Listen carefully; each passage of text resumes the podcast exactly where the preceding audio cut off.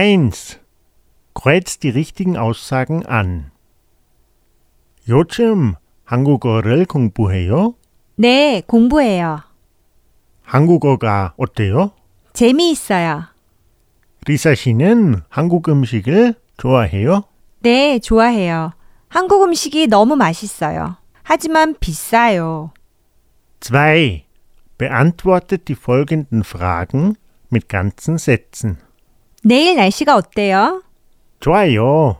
그럼 우리 내일 만나요. 좋아요. 어디에서 만나요? 커피숍에서 만나요. 거기 케이크가 아주 맛있어요.